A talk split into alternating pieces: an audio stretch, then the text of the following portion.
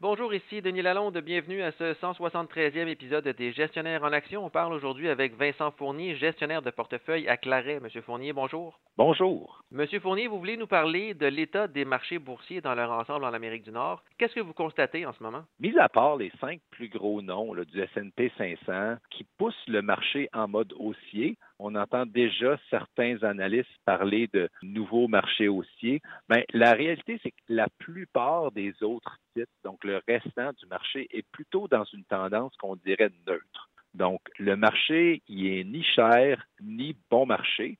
En fait, quand on, essaie d'analyser les états financiers, ben, les dernières années ont tellement été brouillées par des événements qui sont irréguliers. Donc, on se rappelle qu'on a eu trois ans de pandémie, qu'on a eu une année où les taux d'intérêt ont subi une hausse historique. il faut quasiment remonter cinq ans en arrière pour avoir des états financiers qui ne sont pas brouillés, où les cartes ne sont pas brouillées par des événements extérieurs. Alors, ça commence à faire loin, puis c'est vrai que c'est difficile de bien analyser les marchés financiers. Et dans ce contexte-là, quelle est l'attitude des investisseurs en ce moment selon vous? Ben, en fait, les investisseurs sont en mode attentiste. Quand on parle aux gens, ben, ils nous disent ben, l'économie est incertaine, il y a l'inflation, possibilité de récession, qu'est-ce qui va arriver au taux d'intérêt? Donc, ce qu'on voit, c'est que ça pousse les investisseurs sur les lignes de côté. On voit beaucoup d'investisseurs qui veulent ou qui préfèrent acheter des CPG ou tout simplement qui veulent absolument rien faire, qui veulent pas investir.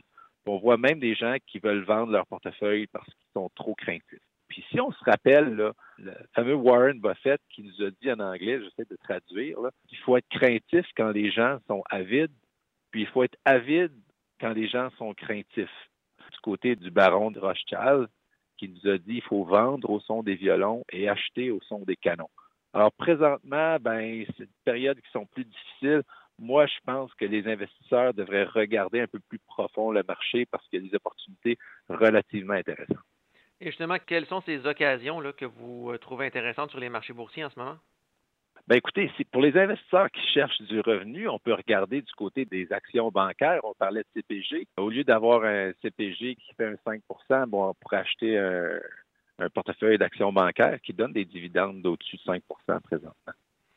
Et vous voulez nous parler aussi d'actions privilégiées qui ont le potentiel d'offrir des rendements supérieurs à 10 Effectivement, le marché des actions privilégiées a été plombé par deux choses. Ben, principalement, quand les petits investisseurs quittent le marché, ils quittent le marché des actions privilégiées, c'est un marché plus liquide. Il y a aussi un changement dans les lois fiscales au Canada qui implique principalement les banques, et les banques sont des investisseurs par l'entremise de leur inventaire dans les actions privilégiées, et les lois ont, disons, poussé les banques à se retirer tranquillement pas vite des actions privilégiées du fait de ce changement fiscal-là. Alors, on a ici quelques exemples d'actions privilégiées qui payent un rendement courant d'au-dessus de 10% Par exemple, on peut acheter une action privilégiée de Altagaz, donc la Altagaz ALA.PR.B, qui va payer un taux de dividende qui est présentement d'au-dessus de 11 c'est une action privilégiée qui va payer un rendement variable qui va être de 2,66% de plus élevé que les bons du Trésor canadien, qui se situe présentement à 4,84. Donc, le rendement prochain devrait être au-dessus de 11% le dividende prochain devrait être au-dessus de 11% Et si les taux d'intérêt continuent d'augmenter, le dividende va continuer à augmenter. Et puis, fait intéressant, au 30 septembre 2025, donc à la prochaine date de réinitialisation, on va soit avoir le choix de fixer un dividende fixe pour les cinq prochaines années qui va être basé sur le taux des obligations canadiens 5 ans ou de continuer à avoir un rendement qui est variable. On peut aussi regarder du côté de MRA, donc la EMA.PR.B,